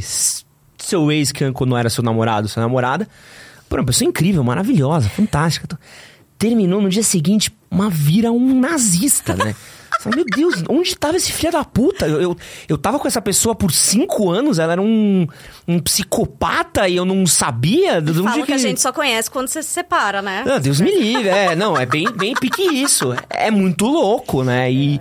e é meio ruim, né? De você falar assim, pô, eu essa pessoa sabe dos meus medos, essa pessoa sabe das minhas vulnerabilidades, essa pessoa sabe do meu ponto fraco, do, de tudo, e né? Depois Me vira um estranho, né? Você fala, caramba. Isso é Só que assim, louco. eu também acho que a gente se modifica um pouco no relacionamento, né? Às vezes não é nem consciente, mas que isso às vezes desperta esse, esse desejo de trair ou de terminar pra ser aquele eu de 20 anos atrás, pra recuperar essa ideia daquela pessoa que eu era, sabe? Então a gente também sofre, né? Em, ca- em cada ambiente, em cada círculo social, você vai se adaptar, você vai se modificar, né? Então será que quando essa pessoa tá sozinha, é quem ela é de fato? Ou quando ela tava comigo, ela se mostrou vulnerável, eu deixei ela mostrar isso e aí ela se transformou, né? Então são questões que a gente vai se fazendo, né? E aí, aproveitando que a gente falou disso, vamos chegar num outro momento muito delicado que é o término de relacionamento. Tá. Qual que é o primeiro passo pra eu conseguir superar um término, pra eu superar um, um, um fim de relacionamento? Como é que você vê que é o caminho pra eu buscar um pouco desse, momento de cura, né? Porque é uma dor É, é. que a gente acaba sentindo e muitas pessoas às vezes por anos, né? anos. Eu acho que é aceitar o luto. Ex- existe a morte, de- mesmo que já tivesse ruim, é uma morte de algo, é uma mudança, né? A gente precisa viver o luto, aceitar que vai doer, é, sofrer a fossa mesmo, chorar o que tem pra chorar, que ouvir música triste ouve e tal. É, mas assim, não se martirizar, né? No sentido de é, não ser masoquista. Então, assim, não fica procurando em rede social, bloqueia. Porque a Isso pior, é- a pior coisa. Sim, as pessoas vão fazer, claro, não adianta, né? Mas é. Mas, cara, só vai. Aquela cicatriz que tá começando a sarar. Ela vai ser reativada cada vez que você fizer isso. E aí é uma escolha sua. Você vai ficar repetindo essa dor, repetindo esse lugar, ou você vai aos poucos. Porque primeiro assim, beleza, eu vou checar todo dia. Dali a pouco, talvez você cheque dali uma, se- uma semana uma semana.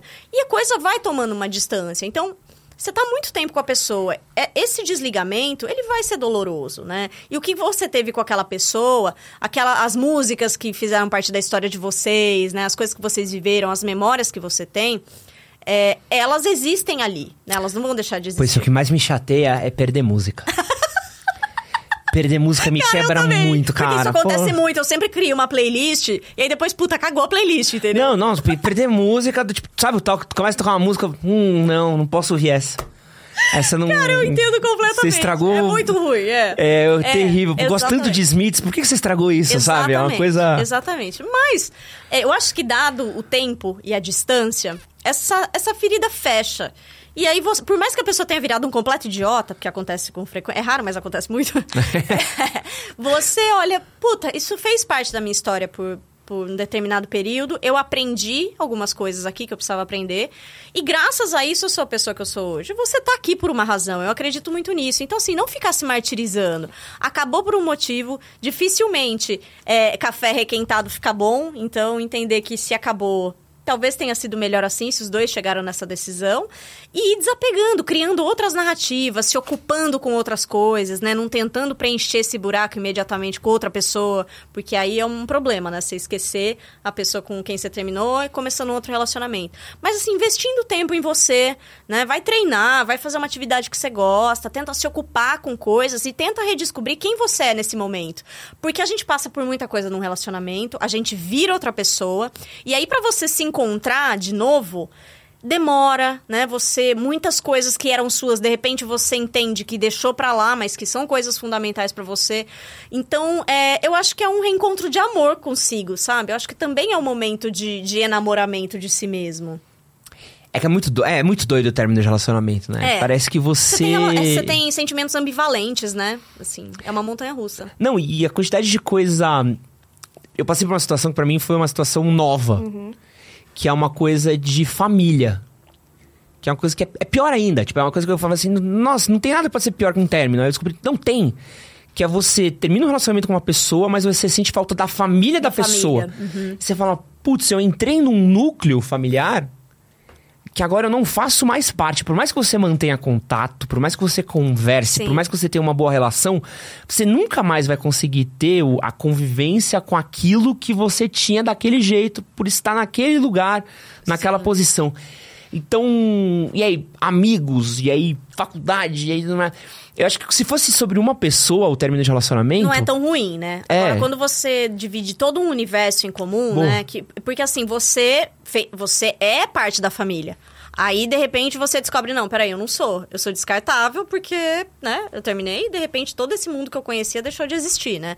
Então, essas relações de afeto são muito difíceis. E é muito difícil você conseguir manter isso depois, né? Porque a família é da outra pessoa, ela vai recomeçar a vida dela. Então, é, gradativamente, é normal que você se distancie. Mas sim, isso é doloroso, porque você, né, quando você vive vários aspectos, né, seus amigos são os mesmos. Como é que você vai fazer a divisão de tudo isso, né? Então, é, uma, é um recomeço, é uma nova vida. E como a morte da antiga vai doer, normal, aceita o sofrimento, vai ter momentos em que você vai estar ótimo, péssimo, ótimo, péssimo, mas vai passar. Vai passar, sabe? Então, eu acho que, que o segredo é repetir o mantra pra si mesmo. É, vai não. passar, vai passar, vai passar, vai passar e passa uma hora. Não, e é. E a necessidade também de. Terapia é sempre bom. Sempre bom, gente, sempre bom. E acho que é, às vezes é a contemplação do caos, assim. Acho que é muito bom você olhar e. e- às vezes você. Contemplador, sabe? Sim, você olha sim. pra você, por que, que tá doendo? Isso aqui tá doendo. Cara, é ótimo. E vou te tá falar, tô doendo. vendo aí seu caderno, é, eu gosto muito de escrever. Aham. Às vezes você organiza e, cara, chora. Você vai chorar pra caralho. Escreve no computador, escreve à mão, enfim. Mas assim, põe aquela música fossa total, escreve, porque vai saindo, sabe? Você É. vai. São catarses que você vai vivendo, né? Assiste aqueles filmes fossa. Tá? Faz parte do processo. Porque você vai entender coisas. Não é um processo linear, que ah, você começou a ficar bem, bem, bem, bem, bem, tá ótimo. Não, você vai ter ótimo, péssimo, ótimo, péssimo. Alguma coisa vai desencadear a dor. Mas é possível. As pessoas estão passando por isso o tempo todo. Términos e recomeços, né? Quantas pessoas a gente vê passando por isso todos os dias. Então a pessoa também vai sair dessa, né? Por mais que seja um momento difícil, vai passar. E os aplicativos, como é que estão? É, bom, agora o que eu tô mais agora, assim, é, entusiasmada e mais, assim, pesquisando são as, as plataformas adultas, né? E, e a interação com as pessoas é muito interessante, assim, né? E existem várias. Hoje tem plataformas que se fala menos, né? Mas que são voltadas pra fetiche, por exemplo, que aí você encontra toda essa gama de, né? Você comentou do seu amigo, né? Cuja, cuja ficante, enfim. É, você tem comunidades lá, de- assim, inteiramente dedicadas a isso, por exemplo, e que, meu, se o cara acha alguém que minimamente está interessado, os caras desesperam, assim, é... Então, são lugares que que estão abraçando os desejos múltiplos. É, eu, enfim, né? Claro que a relação que eu tenho no OnlyFans é diferente porque traz um pouco da Lola, né? De todas as minhas narrativas. Mas eu tenho uma relação muito legal com os fãs e é muito curioso porque eu sempre adotei uma linha um pouco mais de elegância, não tão explícito, não é uma coisa que é muito a minha, minha vibe e tal. E eles seguem essa linha, então eles respeitam muito o meu trabalho, eles estão Ah. sempre lá encorajando e super gentis, assim, abordagens cuidadosas. Então, é, é uma relação de proximidade, porque eu sinto que o que as pessoas querem lá é ver, né, a minha intimidade, é estar próximo de um jeito que a maioria das pessoas não tá, mas também de trocar ideia, também é engraçado, né? Porque a gente vê tanta coisa ruim acontecendo, as pessoas sendo detestáveis online, e eu tô tendo uma, assim, uma resposta muito positiva. E eu falo, é, eu gosto muito de ler, né? Então é essa coisa do erotismo, do pornográfico, como essas relações se dão, do desejo nesses lugares, né? Eu tô me exercitando ali, como é que o olhar do outro, né? A contemplação erótica. para mim é um super estudo, assim. Eu tô achando bem interessante. É, eu queria. Você tocou num ponto aqui que eu até anotei, e é uma coisa que eu queria perguntar, mas é mais por mim mesmo, tá. assim. Falar um pouquinho sobre literatura erótica. Porque a gente teve. Pô, se a gente pegar aí. Caras que eu li, que eu gosto muito, o próprio Lolita, de Lola, uhum, pô. É. Livro maravilhoso, sim, apesar sim, de uma sim. história terrível, livro maravilhoso. É, eu sou daquela ideia que, assim, a literatura é o lugar onde a gente deve poder falar de tudo. Uhum. Né? Fazer é uma coisa diferente, mas a literatura é o lugar onde não pode haver censura, né? É e aí, é, e aí a gente tem Lolita clássico, tem, sei lá, Marquês de Sade, uhum, a gente tem uhum. histórias incríveis. É o mesmo passo que a gente tem 365 e 50 tons de cinza. Pois é. Como é que você vê a literatura erótica nos tempos de hoje e o que, que tem de legal que a gente pode ver? Cara, eu fico um pouco triste com esse negócio do, do 50 tons, do 350, 50... 365. 365 dias, né? Eu, eu ouvi a premissa, eu falei, eu, não, eu me recuso a assistir filme. falei, cara, não. Não, é absurdo. Não, não dá. É um absurdo. Eu, eu fico, gente, tipo assim, mas eu, eu quero acreditar que é é pela falta de outras narrativas que a mulher talvez continue se vendo nesse lugar da mulher a ser resgatada, porque, enfim, aí você coloca lá um Christian Grey maravilhoso, gato, lá, lá, lá, e lógico, você vai mexer com a, com a fantasia feminina. Mas existe um lugar tão poderoso da mulher mais ativa num sentido de tomar a frente, né? Hoje em dia eu tenho visto vários memes assim, ah, que os caras, é, tipo assim, ah, ela reclama que deu duas sanfonadas, acabou o forró, mas ela fica lá deitada o tempo inteiro. Então, assim, é fácil reclamar quando a mulher não tem, né? Só deita na cama e não faz nada. É, eu acho que, até pela minha trajetória mesmo, quando eu fui entendendo que é, você sai de um lugar. Você vai para um lugar meio desconfortável quando você tem que assumir o controle. Uhum. E as mulheres não estão acostumadas. Não tem narrativa sobre isso, né? Não tem narrativa sobre isso. A gente te criou uma história, que é mais ou menos da monogamia, que a mulher recebe. Né? A mulher recebe, a mulher é passiva tal. Então, por que não criar narrativas em que a mulher tá ali dando as cartas? Porque a gente não tá acostumada, a gente não tem referências nesse sentido. E aí eu gosto muito da referência das dominadoras, né? É claro que não precisa ser algo tão, né? No, no, na linha do fetiche e tal.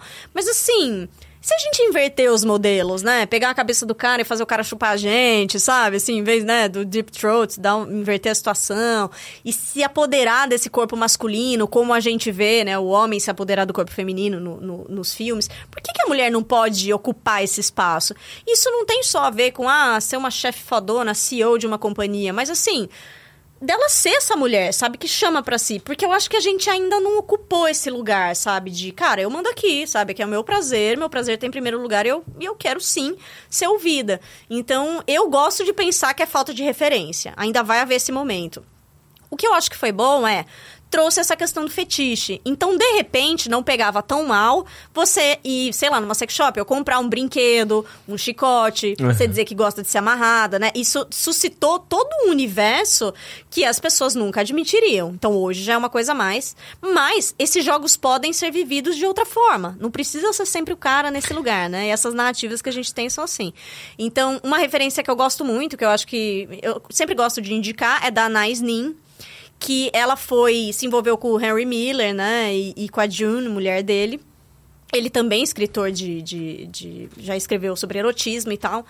E ela ficou famosa pelos diários dela. Hum. Então, e ela conta sobre a triangulação amorosa que ela tinha com o marido que morava na Europa, nos Estados Unidos, e com Harry Miller em outro país. Então ela vivia essa, essa triangulação e ela conta como ela viveu a sexualidade dela, né? Apesar de toda né, misoginia, enfim, das regras sociais. E eu gosto muito dessa, desse relato dela. Né? Ela tem alguns livros de contos também, mas eu gosto do diário porque eu acho que o diário a gente se vê. A mulher lê aquilo e fala: Nossa, poderia ser eu. Eu posso ser essa mulher também, né? Que, que seja no âmbito da fantasia. Mas eu acho que quando você se permite fantasiar com possibilidades de ser essa mulher livre, pronto, já abriu outra dimensão. Então eu fica aí a referência para quem quiser buscar literatura erótica. Qual que é o nome dela? Anais Nin. Anai? Anais Nin. Anais Nin. Tem um nome o livro dela? Cara, tem vários. Tem o Trapeze. Em geral, são os diários. Você vai, Tá. ah, diários expurgados de tal ano a tal ano, sabe? São da- tipo uma série de diários, assim. É bem interessante. E o que mais você acha que é obrigatório de literatura erótica pra ler? Que você acha que, pô, esse, esse livro é bala, essa história é bala? Cara, tem um, é um compilado, na verdade. Se eu não me engano, são 100 histórias da, da literatura erótica, que são histórias curtas, é um livro desse tamanho, assim, só que são histórias curtas. Então, pra quem não tem tanto ah, tanta paciência pra ler um romance, né? São histórias, são contos, né, de vários escritores. E aí você pode ver que tipo de coisa você gosta mais. Porque tem literatura erótica de mau gosto também, sabe? Tipo, membro entumecido. Gente, pelo amor de Deus, Eu sabe? adoro aqueles livros que vendem na banca. Nossa, gente, sabe? Aquilo é uma loucura, né? é, aquilo é... Mas eu fico pensando, tem, tem uma, é, é, uma geração que achava aquilo um negócio Porra. muito puto, né? É que é muito louco, né? O quanto que a gente vai. A gente trabalha em sanfonas, né? A gente vai fazendo assim. Você deve lembrar, acho que o Léo também deve lembrar bastante, no começo dos anos 90, que era muito moda thriller erótico. Que nem era atração fatal. É. Tem era outro um também. escândalo, né? Tipo assim, era um negócio... É, tinha o striptease da Demi Moore. Ai, é verdade, verdade, Tinha aquele clássico. filme da, do cara. Como é que era o nome? Que o cara, o cara ficava com a mulher do trabalho, só que ele era casado e a mulher do trabalho matava o coelho dele dentro do. Acho que a Nossa, atração não lembro. É, tem vários, Eu assim. da Demi Moore. É, e o Basic Instinct talvez seja o mais clássico de todos, né? Da Cruzada de Pernas, que ficou Sim, icônico. sim, sim, verdade. Mas tinha muito uma época que era só filme, que você precisava ter uma cena de sexo super forte, era sempre Bruce Willis, Michael Verdade. Douglas. Michael Douglas era campeão de fazer esses filmes. E aí entrou numa moda mais puritana, do nada, assim. Então a gente teve esse. Aí, É. Não, agora a gente vai mais soft. E a gente fez de novo E isso. agora tá né? voltando nessa coisa da, da- da- dos, das séries, né? Eu acho que tem algumas séries que É, não, a gente deu uma essa acho que 50 tons já veio, É, veio, 365, aí você veio. vê em algumas séries. Girls eu coloco um pouco nesse Sim, eu gosto muito. pacote gosto daí. muito, gosto muito. É que Girls é legal, né? É, que até cara, é triste de comparar com os Meu, outros. é, eu adoro, muito bom. Eu até assisti inteiro recentemente, assim, gosto muito dessa, dessa crise, assim, da, né, mais real, mais do, do, do palpável, né, que a gente consegue se identificar. Não, o próprio Ninfomaníaca também, é um filmaço, Cara, né? muito, que você fica. muito. ah, É que assim, né, quando a gente entra nesse... Não sei se você viu Love... Love é qual? Ai, eu não lembro o nome do diretor, mas que é também, cara, passou nos cinemas, assim, é um cara que tá em experimentação sexual, ele Não tem... vi, não vi. Nossa, é impressionante, assim, mas são cenas bem, bem explícitas. Mas é um filme de arte, assim como eu considero Ninfomaníaca. A atuação dela é uma coisa incrível. E... E eu acho que tem uma profundidade em como o tema é retratado, como né, a filmagem, né? Eu acho que é uma coisa. Como é que a gente decide abordar a sensualidade? Até esses filmes mais antigos, meu, eram coisas, sei lá, uma cruzada de perna que virou um ícone, entendeu? Ou Isso seja. é muito louco, né? Entendeu? Olha, olha né, co- como, como que é erótico numa época ou pornográfico vai mudando, né? Então eu acho que essa ideia do pornográfico e do erótico, como a gente vai acompanhando, é muito interessante. E porque o que pode ser erótico pra mim é pornográfico pra você e vice-versa. Então como a gente trabalha a questão do desejo, da sedução, eu acho isso fantástico assim. Você assistiu X and Pearl? Não. O X é um filme e Pearl é outro, são dois, do Ty West. Não. Filmaço, dois filmaços, dois Onde? filmaços. Você sabe onde tá? Cara, ele... eu vi no Jack Sparrow, né? Mas. Estavam no cinema até pouco atrás. Que legal, não sabia. E X é um filme de terror, né? Tá. É um slasher, né? De assassino, que é uma equipe de um filme pornô que vai pra uma fazenda e aí começa a acontecer coisas. Muito bom. Tipo, ele não é um Sexta-feira 13, é uma Tá, outra tá. pegada, assim, tá notas altíssimas. E o Pearl é uma coisa bem parecida também. E gosto mais do Pearl do que do X, assim. Pearl pra mim é um Mas em termos de erotismo, assim. Super na pegada de erotismo. É. Porque o Pearl é meio que acontece antes do X. Ah, então é meio tá. que a prequel, assim. Tá. Só que se passam muitos anos antes. Então tem uma coisa sobre o começo da pornografia. Que legal, que legal. O começo da sexualidade de uma garota, de como essa garota se relaciona. Então tem toda uma história de como que uma garota vai se descobrindo como mulher, se descobrindo sexualmente ativa e como isso vai levando ela a fazer coisas no caminho, assim. É um diretor... Cara, que legal, vou procurar. São dois bons filmes, dois bons filmes muito legais, Eu assim. assino o Mubi, que eu gosto muito, não sei se você conhece. Conheço. Ah, pô, Cara, Mubi é- sensacional, né? Eu gosto, eu gosto desses olhares diferentes dos artistas, sabe? Sobre as coisas, né? Então, eu acho que é bom a gente conhecer, não só o contemporâneo, mas outras coisas também, né? Pra gente entender do que, que a gente gosta. Porque, assim, como 50 tons de cinza tá muito mais fácil, você vai na livraria, tá lá, ah, você vai ler isso porque tá todo mundo lendo e tá ali. Mas fuça um pouquinho mais, né? Assim, Ah, é, é legal. É que eu sou nóia dessas coisas, né? Mas, pô, eu gosto muito de ver, sei lá, o Oscar Wilde falando dos tornozelos das mulheres. Cara, isso é Olha, e o Isso é jeito que ele constrói a narrativa, você fala, meu Deus do céu, sabe? É, tipo, você fica excitado, porque o cara sabe construir a narrativa, né? A própria. Qual que é o nome da menina do. Menina. Do Orgulho e Preconceito?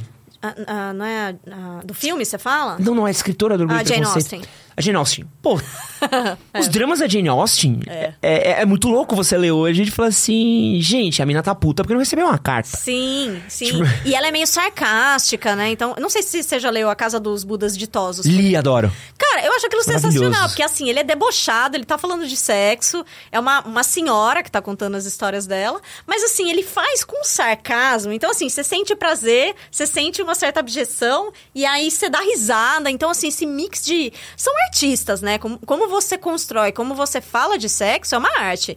Então eu acho que é legal você se relacionar e ver ali o que, que te agrada, sabe? Não, é. E, e é legal. Pô, eu sou muito fã de Nelson Rodrigues. Ah, eu adoro ele, eu adoro ele. Pô, eu tenho um. Adoro. um- Virou meio que um negócio assim. Hoje em dia o pessoal fica, ai, meio politicamente incorreto. Mas eu acho ele sensacional. Não, pô, tem aquela edição zona do A Vida Como Ela É. Cara, Nossa, adoro. cara, que livro maravilhoso, É assim, de pegar qualquer trecho dele aqui. E porque são histórias sujas. São, são, são. Mas é uma coisa Isso tão atrai, real, é real, né? é real. A gente consegue se conectar, né? Você fala, meu, esse cara é genial. E ele tem umas falas que você fala, meu, esse cara é um gênio, sabe? Assim, e, e ele fala aquilo com propriedade, né? Ele não tá pondo pra discussão. E dói, né? E, e eu gosto que dói. Dói. E, e eu gosto disso, assim, porque é, uma- é quase um, um contemplar o real do tipo. Você tá sujeito a isso. Sim, total. Você fala, nossa, a gente tá. É, é, se entrar em contato com a vulnerabilidade, né? Ler ele entrar em contato com É. E o que dava medo ouvir, Léo? Pam, pam. Tocando no Fantástico. Cara, mas era muito bom. Cara, é verdade, tinha no, né? Isso era perigoso. Nossa, era maravilhoso. Eu lembro um do meu favorito. Nossa, eu amava isso. Era o do jogo de futebol. Não sei se vocês vão lembrar que era um. Acho que era um marido que a mulher saía pra ver jogo de futebol. Sempre. Assim, ah, lá, vou no, no Maracanã, vou no Maracanã. E aí o vizinho falava, não, sua mulher tá te traindo. Não, ela vai no Maracanã. Eu não sei se era o cara que atrás da mulher ou a mulher que atrás do cara. Tá. E aí eu lembro que ele ia até o Maracanã procurar onde a, tipo, a esposa tava, não achava e anunciava ela no megafone. E ela não aparecia, e aí ele descobria que ele tava sendo traído por causa disso. Eu lembro que você ficou. Sabe quando grava assim na sua cabeça? Passava no Fantástico? Passava no Fantástico. Cara, no Fantástico. No Fantástico. Não lembrava que era no Fantástico. Domingo, Gente, você Fantástico. imagina, né? Família tradicional. E era umas. umas chucharia pesada, Muito, assim. gente. Era muito. só traição, é muito tiro. polêmico, né? Muito polêmico. O, acho que tem até uma versão do Dama Lotação que tá no Fantástico, assim. Mas é, não Nossa, é. gente, verdade. Procurem. Cara, sensacional. Procurem. A Vida Como Ela É no Fantástico no Cara, YouTube. Deve ter no nossa. Globoplay. Cara, como as coisas vão mudando, né? De, É muito louco. E hoje em dia nada disso seria feito nunca. que, que, que põe isso pra jogo, né? Assim, a- o que, que a literatura pode falar? A gente tá lidando muito com a época da censura, né? Então, assim, também tem essa coisa. Ah, mas é politicamente incorreto. Tem a ver com a época em que foi escrito, com a persona daquele momento. Então, assim, a gente não tá falando disso. Claro, a gente pode levantar algumas questões, mas, assim, é, a liter... de novo, né? Eu bato muito nisso. A arte, a literatura é um lugar onde você pode. Você deveria poder falar de tudo, assim. Lula, quero agradecer demais a sua presença aqui. Foi incrível. Ai, eu Muito adorei. obrigado. Eu sou fã, já te falei aqui antes, mas sou fã do blog, sou fã dos Pílulas Anti-Otário. Adoro. E você sabe que quando eu comecei com. Eu comecei com o perfil da Lola, a ideia era educar os homens. Que legal. E eu tive muito vocês como referência. Pô, que assim. demais. Só que, cara, assim, difícil a, a- assim, a Ah, missão. Olha, parabéns, porque é bem difícil. Mas acho que é um trabalho muito importante, precisa ser feito, assim, acho muito legal ser um homem também falando, porque a gente sempre tem mulher, é, homens falando para mulheres, né? Assim, os Red Aham. Pills, Nossa. especialmente. É, mas acho que é legal, acho que é muito humano o trabalho que você faz, muito real. E a gente precisa disso. Então, assim, sou fã e fiquei muito feliz de ter vindo. Quem, conhecer- quem quiser conhecer mais o seu trabalho, tem livro, tem blog. Tem o meu pode livro. fazer seu. Tem o meu. Esse é o meu primeiro livro, já tô no terceiro. É, que eu conto aqui algumas histórias, né, da, da Lola Benvenuti, né, da minha carreira. É, e os outros livros já estão esgotados, infelizmente. Mas posso deixar minhas redes sociais também. Por favor. Tem o arroba a Lola Benvenuti, que é com N, tá? Benvenuti, dois T's. E tem o gabi.benvenuti lá no Instagram. E também estou produzindo conteúdo nas redes adultas. Então procurem lá que pra se inspirar, pra pensar no erotismo, tudo isso que a gente falou aqui, lá é o lugar. Maravilha. E quero agradecer a todos vocês que estiveram aqui com a gente. Muito obrigado por ficarem até aqui. Não esqueçam aí, ó, links na descrição do vídeo, primeiro comentário fixado aí pra você poder comprar suas cuecas com desconto e também aí buscar tratamento para queda de cabelo também com desconto. Um grande beijo e até mais. Valeu.